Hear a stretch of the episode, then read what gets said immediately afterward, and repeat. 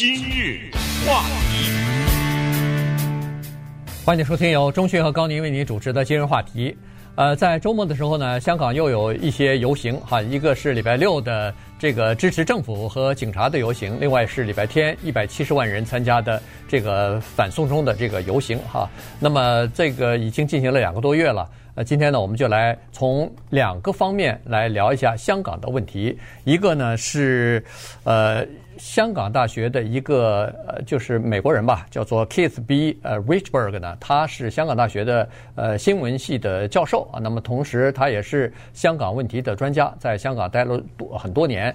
呃，从这个一九九七年香港的回归开始，他一直关注香港这个事情。那么从他的角度呢，来看一下香港现在这个事情啊，呃的情况到底是怎么发生的，以及人们对香港有哪些还不太了解的呃。问题啊，另外一位呃是也是一个香港问题或者是呃这个呃这个呃叫做国际问题的专家哈，叫李世默 Eric Lee 啊，他是在中国大陆的这么一个呃叫做呃风险投资人，同时呢，他也是一个政治评论员啊，给呃华盛顿邮报啊、纽约时报啊、什么呃经济人、经济学人啊什么各种杂志撰稿的这么一个人，所以呢，从他们两个人的角度呢，我们今天就来看一下香港目前的情况以及可能的这个结局。嗯，说实话，其实就是连这两个人，我觉得他们也看不清现在的局势。是我可以这么说，没有人能看得清。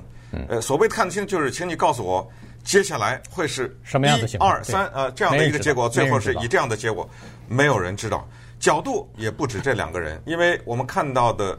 很多的有的时候是西方的角度，尤其是呃我们在准备今日话题各个话题的时候呢，我们比较在意西方的角度，原因就是我们的听众、我们的观众，他们能够看到中文的资料，但是很能很多的人出于种种的原因，可能对英文的资料接触的比较少，所以角度非常的多。你看，我们看到的西方媒体的一个角度，我们还可以看到住在洛杉矶的。我们认识的港人的角度和不是港人的角度，我们也能看到香港人的一些角度，而这个角度不是一个，在香港那儿也是分裂的，而是极端对抗的。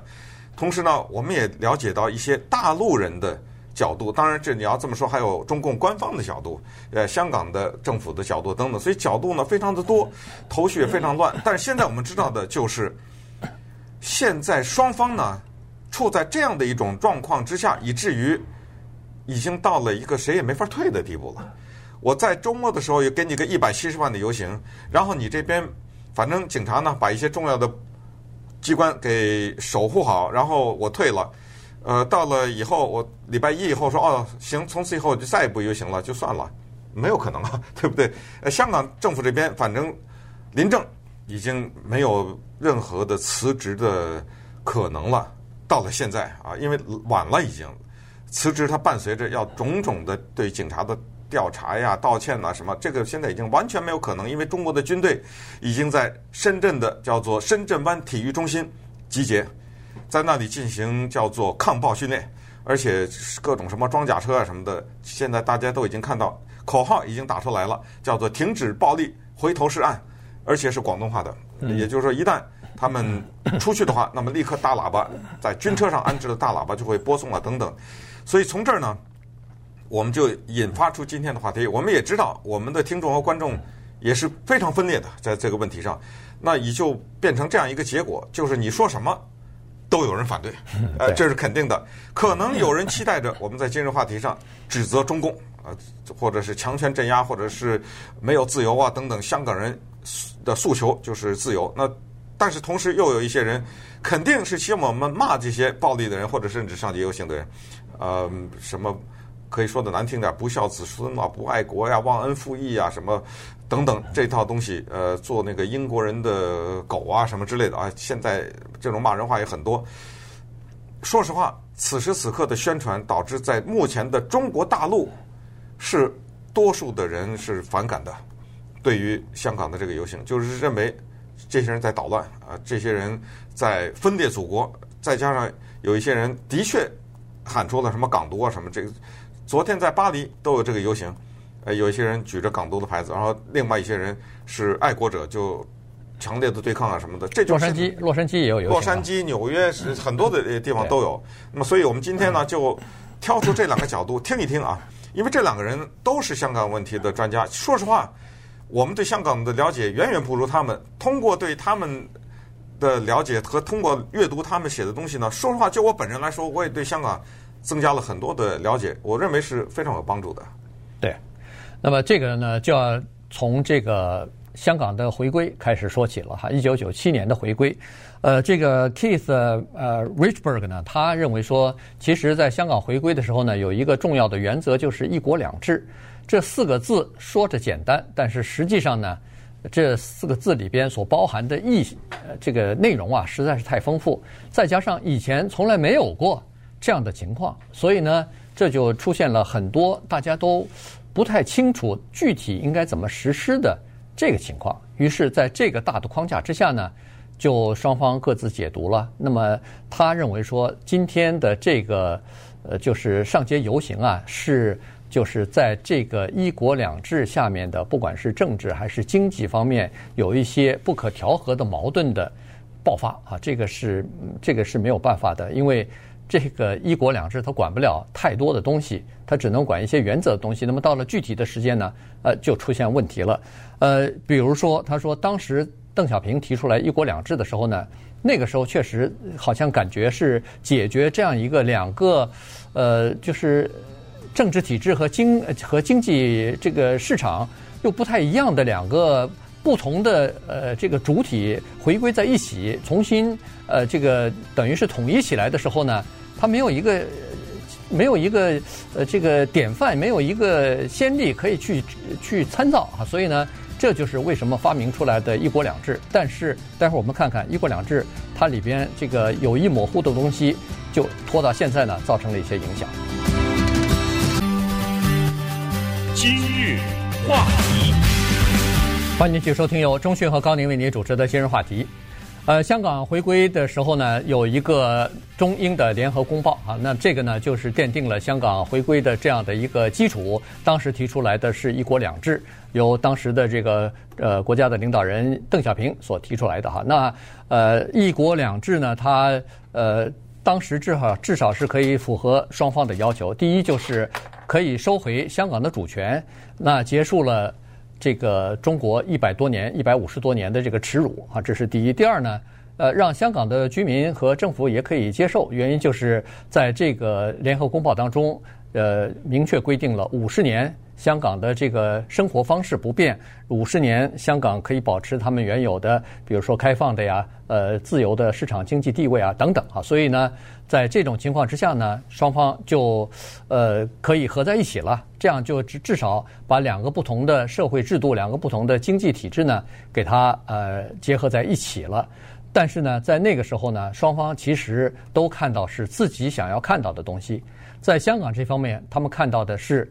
五十年不变，也就是说，在基本法的保护之下，五十年你什么东西都不要给我变，我就要有这个东西的保证。那么，在中国这边看到的呢，是叫做回归啊，这个主权的回归，这就变成国家的中国的一部分了，这就变成我们的内政问题了。那内政问题还不是中央政府应该呃可以这方面或者那方面可以稍微做一些微调吗？难道不可以吗？这已经是收回我们中国的一部分了，领土的一部分了。所以在这个问题上呢，就出现了相互之间理解的偏差，或者说是相互之间看到的都是自己这方面的东西。于是从二零零三年、二零一四年、二零一二年和这一次爆发了好多次的运动，原因就是一方面想要做一些改变，一方面认为说五十年不变的原则你不能动。所以冲突就在这儿造成了，嗯，而且还埋下了一些伏笔。原因就是五十年，你说长它也长，那说短一眨眼呢，对不对？所以香港人还在担心五十年以后呢怎么办呢？是不是到了第五十年的时候，啪有一个按钮一按，一切就跟内地一样呢？这些问题现在谁能回答呢？对不对？现在闹的这些事情有一部分原因，我特别强调有一部分原因，因为原因比较多，有一部分原因也是。为五十年到了的那一天做一些准备，就是向中央政府传递一个信息，就是我保持现在这个样子，即使到了五十年的时候，我也不希望改变。这里面就是什么公民结社的自由啊、言论的自由啊等等啊，甚至是选举等等。那么我们就看一看，从一九九七年之后发生的几次比较大型的运动，以及他们对未来产生的影响。刚才说的，首先的叫做二零零二年的那一次，二零零三年的那一次哈，那次发生了什么事儿呢？就是香港基本法的第二十三条。香港的法律过去没有一个法律叫做颠覆政府，或者是叫叛国罪，过去没有这个。当时呢，董建华是港督或者特首，对不起，不是港督啊，是特首。呃，他呢就提出来说，这个二十三条啊修改以后，就增加了一个叫做分裂国家行为和叛国罪，增加在这个里面。没有想到呢，在那一年的七月一号的时候，五十万人上街游行来反对。因为这一条呢，香港人认为说，你真正的目的我是知道，就是抓人嘛，就是想啊。那你说什么叫颠覆国家？我说你颠覆国家，你就颠覆国家；我说你叛国就叛国。你比如说的一些言论呐，呃，什么泄露国家机密啊，什么之类的。所以那一次，那一次搞的呢，什么结果呢？大家可能不记得了吧？七月一号大游行以后，九月五号就撤了，说哦，对不起，我这先不提了，先搞经济。撤销了，撤回了，撤了。董建华呢，他也因病，这个病是带引号的，也辞职了。他就等于把这个权利让出来了。这就是二零零三年发生的事情。后来一又一个大的事情，就二零一二年，那个时候呢，有一个爱国教育，那个时候就是要把所谓爱国教育、爱党教育这些东西呢写在教科书里面，同时呢，就是用比较。含糊甚至不提的方式，把一些重大的事件，文化大革命啊，嗯，呃，反右啊，什么五七年啊，天安门事件等等这些，从教科书当中拿掉啊。那么这样的话，引起了民众的反弹。注意，香港的中小学的教科书和中国大陆是不一样的，对 对？我尤其是在涉及到历史这这一部分，所以那一次的战中呢，呃，不是战中，那一次的爱国教育呢，最后也是以香港方面，尤其是政府方面。让步而告终，等于是那一次的游行又让游行的人呢胜利了，又撤回了，这个又撤回了，又撤回了。梁振梁振英也不选了，连这梁振英不选连任了。他说我不选了啊，他下台了，因为看到这么多人反抗他。那后来两年以后的二零一四年的战中，那一次呢是港府获胜了啊，那一次七十九天，而且。得到一些民众的反弹，他们觉得给他们生活带来不方便。我们记得还记得当时讲连救护车都过不去啊，什么之类的。哎，那一次的是干嘛呢？那一次就是要求所谓选举的问题。那一次呢，就是港人希望能够所谓港人治港啊，我们选我们的。因为我们知道香港的立法会里的七十个立法委员或者议员呢，有一半是投票出来的，呃，另一半呢是叫做所谓的呃，就是。民推举吧，推举吧，就是有一个一千两百人的专业委员会嘛。对，呃，然后呢，那一次呢，就是说港人希望能有投票权，而且甚至进一步的，就是说连特首都是要我们自己投，双双普选嘛，他要求的是要就是所谓普选。那那一次呢，没有答应。接下来就是些二零一九年的反送中了，就是关于所谓呃呃引渡条款，在这期间永远没有间断一件事情，就是每一年的六四。都有大游行，以至于今年的 三十年就最大规模的游行，也是向中央政府传传递讯息。这就是香港在一九九七年回归之后一些大事迹。嗯，所以呢，在这个呃，Richberg 呢，他自己就说了哈，他说其实人们对香港的了解呢，还不是特别了解。比如说现在。他提出来说，现在呃，这个香港人提出来的是叫做是示威的民众啊，提出来是要捍卫我们的民主。他说这个用字呢本身是不太准确的哈，因为他认为说香港呢尽管享有比较高度的个人的自由和个人的权利，但是没有还没有达到民主啊。为什么呢？他举了例子，就是说在过去的一九九七年之前一百五十五年里边。因为香港是叫做英国的殖民地，所以它没有民主。这个民主的标志就是它没有办法选举产生它的领导人啊。那个时候的香港总督不是民众选出来的，是由英国女王所任命的。呃，一共二十几个总督，二十八个，二十八个总督没有一个是香港所任命，呃，是香港所产生的，所以他根本没有这个民主的选举制度哈。那一九九七年之后，现在有一部分的选举自由，比如说刚才说的七十个立法委员当中，有一半是选举出来的，另外一半也不是选举的，另外一半是这个叫做专业委员会他们所推举出来。当然，这个专业委员会，呃，说是一千两百人都是各式精英吧，就是各界的这个精英他们推选出来的。那这些人推选出来的呢，呃，大部分是叫做呃亲中的啊，也就是说，中央政府在某种程度上可以掌控这这一部分人，所以他就可以造成在立法会里边的多数的席次，这个是一种保证。所以。其实，在香港呢，并没有叫做全，就是实现全部的民主，它是叫做准民主制度啊，它有部分民主，有限，这是有限制的民主。嗯，所以现在的这个诉求啊，就是说希望刚才说的双普选，双普选就是希望达到这个目的。对。但是在这里呢，我相信所有的人都知道，这个双普选是万万没有可能的。嗯。因为。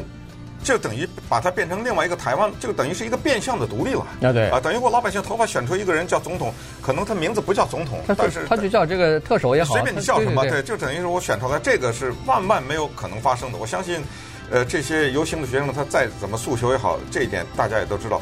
这也就是为什么爱尔兰的问题没法解决，南北韩的问题没法解决，以色列巴勒斯坦的问题没法解决，啊、呃，还有就是呃。中国和台湾的问题，这些都是卡在这。因为你仔细想想，以巴问题，呃，包括南北韩的问题，那是极端的对立的。嗯，真的要合二为一的，听谁的呀？那那个社会制度，包括宗教的信仰，犹太教、伊斯兰教等等这些，所以那个时候是完全没有可能的。所以那个时候大家都呃给寄予很大的希望，给一国两制，看看一国两制如果实施或者试行成功的话，那可能移植到其他地方去了。呃，现在看来，这个可能性几乎等于零。今日话题，欢迎您继续收听由钟讯和高宁为您主持的今日话题。呃，有人说香港是一个自由市场的，呃，这个有自由市场地位的这样的一个呃经济体吧。那么，呃，这个确实是哈，在从。呃，各种各样的媒体报道和杂志的评论当中呢，在过去二十五年，香港确实被评为是世界上最自由、最开放的这么一个经济体。呃，它体现在几个方面哈。第一呢，就是它因为是一个呃进出口的这么一个转运港，所以呢，它在这个进口货物上呢，它没有关税哈，所以这个是呃非常大的一个呃优势。同时呢，它在这个消费税当中呢，只有四大宗。大宗的商品，它有销售呃这个消费税，除此之外呢，基本上也都不太收税啊。所以呃，以前很多人曾经都是想到一说到香港就是去购物，原原因就是那儿没有税，应该比较便宜。呃，再加上呢，在那儿做生意啊什么的各方面，呃，也算是比较容易啊，比较方便，各方面的这个关卡比较少。所以呢，从这个意义上讲呢，它算是一个自由市场经济的呃这么一个经济体吧。啊，但是呢，据了解，香港的人说呢，说实际上这只是表面的现象。如果你要真正了解香港的经济的构成的话、结构的话，你会发现，在香港这个社会里边，竞争是非常少的，也就是外人基本上是打不进去的。在香港的各个方面，基本上都是由几大呃这个财团或者是家族。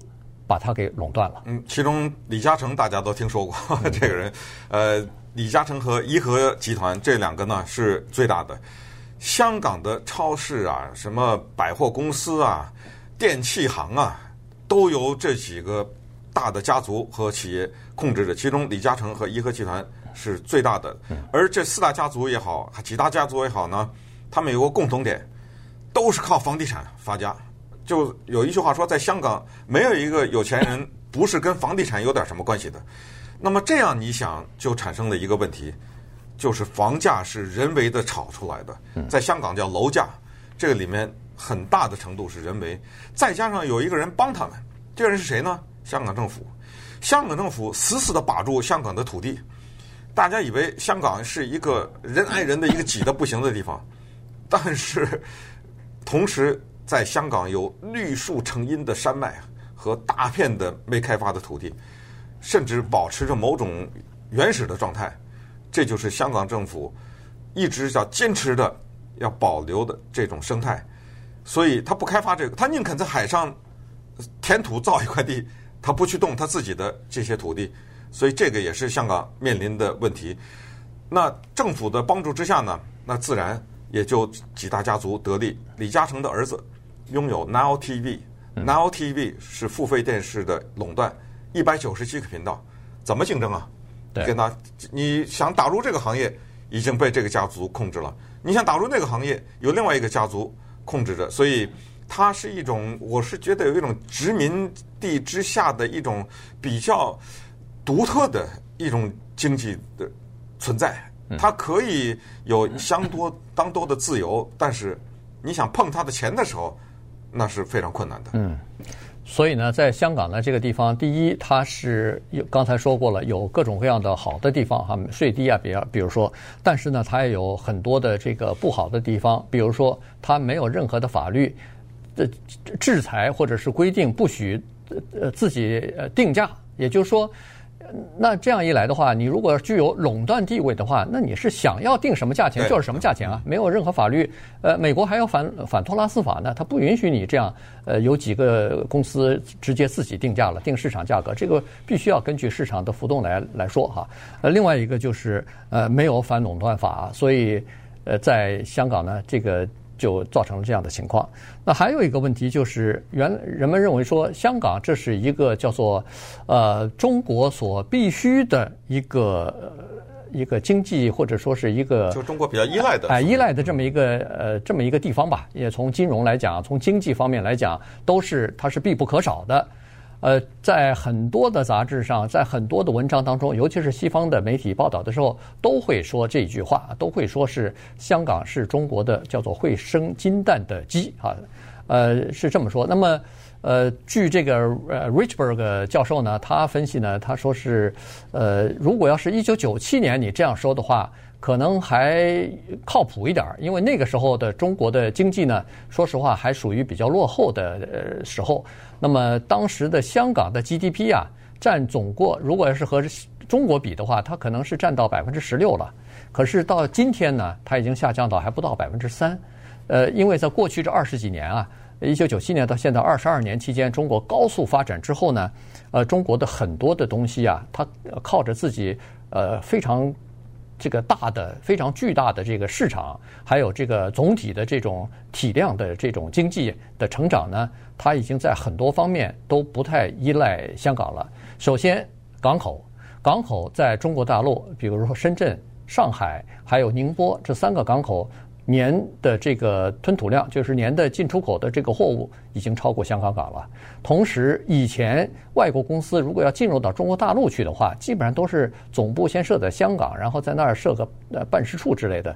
现在已经没有这个必要了，大部分都是直接就进到中国大陆去，然后在当地什么有经济特区啊什么的，经济呃什么发展园区啊什么的，就在那些地方直接就和中国进行合作，呃，进行这个投资啊等等。所以，香港的这个叫做经济的这个不可或缺的这个地位呢，逐渐的，至少是，如果不说是削弱的话，至少是有动摇了。呃，多少公司直接在纽约股票市场挂牌啊？呃，不在香港挂牌了。大家知道吗？香港的大学现在非常依赖中国的留学生，应该确确实是中国学生了。对，非常依赖中国的学生，中国的有钱人。有些孩子他考不上清华北大，他就直接花钱进入了香港。当然，香港的大学也不是那么容易进啊。但是呢，呃，很多的人把孩子送到那儿。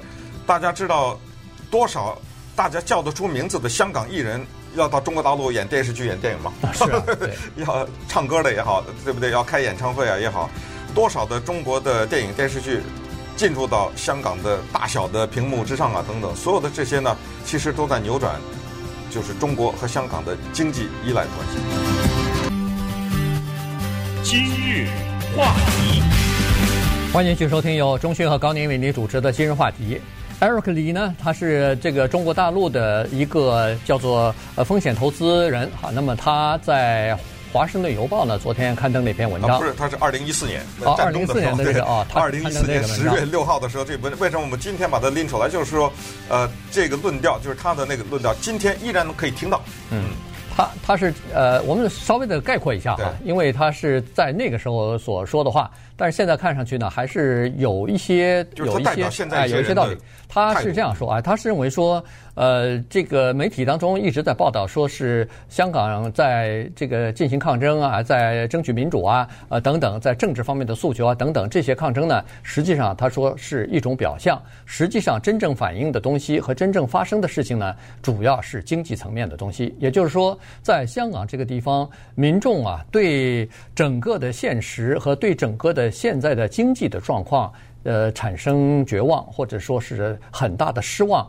大部分的就任何一个国家、任何一个城市所举行大规模的示威的游行，呃，抗议群众能够达到上百万以上的话，基本上都有一个普遍的东西，就是人民民众啊对这个政府普遍的不满意和对现实的普遍的绝望，那个是一个非常大的这个肥肥沃的土壤吧。所以呢，在这种情况之下呢。呃，香港它主要是打着旗号是要求民主和政治诉求，这样的话呢，比较容易引起呃外界的同情和支持。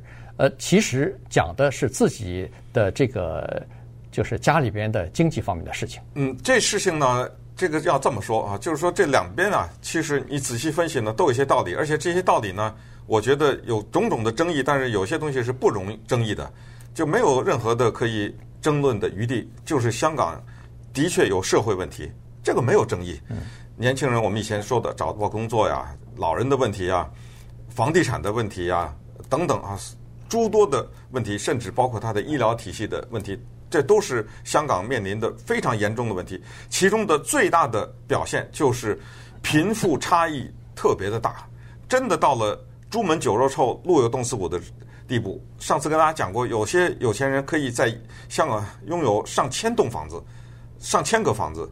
有些人住在鸽子笼里，我们都见过，嗯，对，就照片也都见过。那几乎就是一个人的，说难听点叫做棺材的位置，就是躺在那儿，别的什么都没有了。这就是香港现存的问题。所以从这个角度呢，是不容争议。但是反过来讲。Eric 李他也提到了颜色革命，这是现在当今就是此时此刻的中国大陆的宣传，就是说香港有些人想搞颜色革命。颜色革命来自于当年乌克兰，大家也都听说过，当时不是乌克兰搞这个颜色革命嘛？哎，当时从乌克兰从那个中东的什么阿拉伯之春呐，什么这整 整体的有一系列这种革命。遗憾的是呢，是这样的两个结果，一个是你比如叙利亚，叙利亚当被政府镇压了以后。结果非常的惨，再一个就是成功了，依然很惨。结果因为成功了以后，出现经济的大面积的萧条啊什么之类的。也就是说，Eric 李他想说一个问题，就是老百姓他真正在意的是民生，而并不在意我要不要投那一票选出特首来。甚至他举出了个民调，他说百分之八十的香港人在当时战中的时候都认为民生高于所谓的普选。那在这种情况之下，也就是说，当你的游行和示威影响到民生的时候，而且并不解决你本身的问题的时候呢，这个结果是不看能够成功的。就现在情况来看呢，现在的游行基本上和香港的种种的是一个缺乏有组织的、有领导的，嗯，是一个多头绪的。那么这种时候，假如我们试想一下，如果被大陆镇压了，说实话。我们已经有前车之鉴，我们已经看到六四能怎么样呢？你的经济只是现在我的百分之三都不到，对不对？他真的镇压了，说实话也就镇压了，你也没有什么。你现在打着民主的这个旗帜，什么就有些人把矛头直指中央政府的话，你认为你会得到你要的东西吗？所以这就是他这叫 Eric 的这个人，他所。表达的这么一种看法吧，他就是说，其实解决这个问题，可能要从香港内部的一些具体的社会问题开始。对，呃，具体社会问题呢，到他说到现在目前为止呢，还看不到一个解决的头绪啊。这个呃，房屋的价格居高不下，然后年轻人呃找工作难，同时呢，即使找着工作，他们的薪资过去这十年基本上没有上涨，中间的收入啊，所以呢，对对年轻来说，他们非常绝望，原因就是说没有。要靠自己这个薪水要买房子，这个几乎是变成天方夜谭了，基本上买不起了。那么，在香港这个社会，买不起房子就跟中国有些情况一样，就讨不着老婆，于是很多人都到中国内地去，呃，就是娶亲啊什么的。这种社会的现象和矛盾呢，逐渐的就爆发出来了。所以在这次的这个叫做呃，就是战中运动啊，反反反中运动当中呢，实际上就体现出这一点来。